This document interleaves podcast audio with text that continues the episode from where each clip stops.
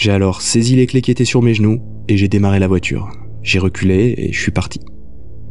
J'avais dû attendre trop longtemps parce que, arrivé à la sortie de l'air, je l'ai aperçu, debout, à 5 ou 10 mètres devant mon capot, bloquant la bretelle d'entrée sur l'autoroute. J'ai fait piler la voiture, j'ai dû m'arrêter à un mètre de lui. Et on est resté sans bouger, ni lui, ni moi. La pluie battante tombait sur lui et mon pare-brise, et les essuie-glaces balayaient régulièrement l'eau qui me brouillait la vue. Je savais pas quoi faire. Lui rouler dessus me paraissait une solution viable, hein, mais je me suis ravisé, de toute façon, je crois que je l'avais pas en moi. Tout s'est mis à aller très vite dans ma tête.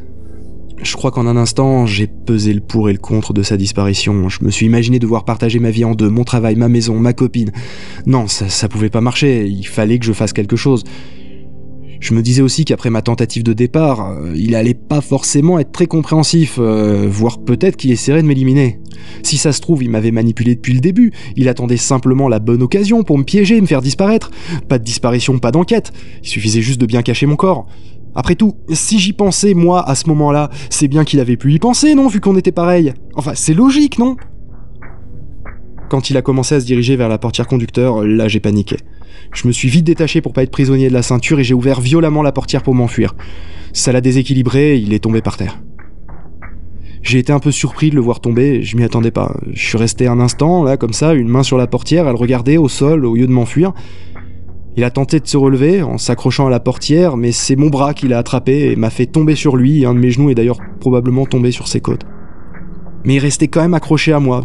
Pour moi, il n'y avait pas de doute, là, il passait à l'attaque. Là, j'ai profité d'être au-dessus de lui pour lui donner des coups de poing dans la tête pour qu'il lâche prise. Mais franchement, la pluie semblait me pomper toute ma force. Les coups étaient bien moins violents que ce que j'imaginais pouvoir donner, et en plus il tentait de se débattre. C'est là qu'il m'a griffé la joue. Là, c'est pour ça que j'ai cette marque. Je crois qu'il a tenté de me crever les yeux. Du coup, j'ai relevé le coup, pour m'éloigner de ses ongles et j'ai réussi à attraper un poignet, je crois. Euh. Je sais juste qu'avec la lueur d'un éclair, j'ai repéré le reflet d'un gros galet posé dans la pelouse.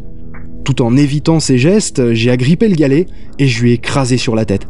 Une seconde plus tard, euh, il y a un autre gros éclair qui a éclairé la scène et j'ai réalisé ce que j'avais fait. Je l'ai vu allongé là, il bougeait plus. J'ai voulu prendre son pouls, mais c'était pas aussi simple que dans les films. Je, je sais pas si je suis arrivé à le prendre mais je reste persuadé qu'il était mort. Je suis remonté dans ma voiture, j'ai reculé de la voie d'accès pour revenir ici. J'ai garé ma voiture là, juste devant, à la même place qu'à mon arrivée en fait.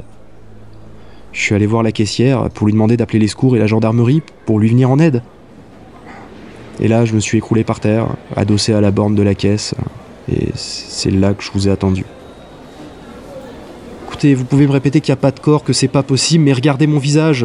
J'ai encore les traces de griffures. Regardez. Je vous dis que je l'ai tué.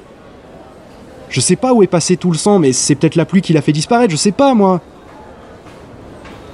J'entends encore ce bruit, le bruit de son crâne qui s'écrase sous la pierre. Euh, putain, s'il est pas mort, il doit être au moins conscient, il doit vraiment pas être bien.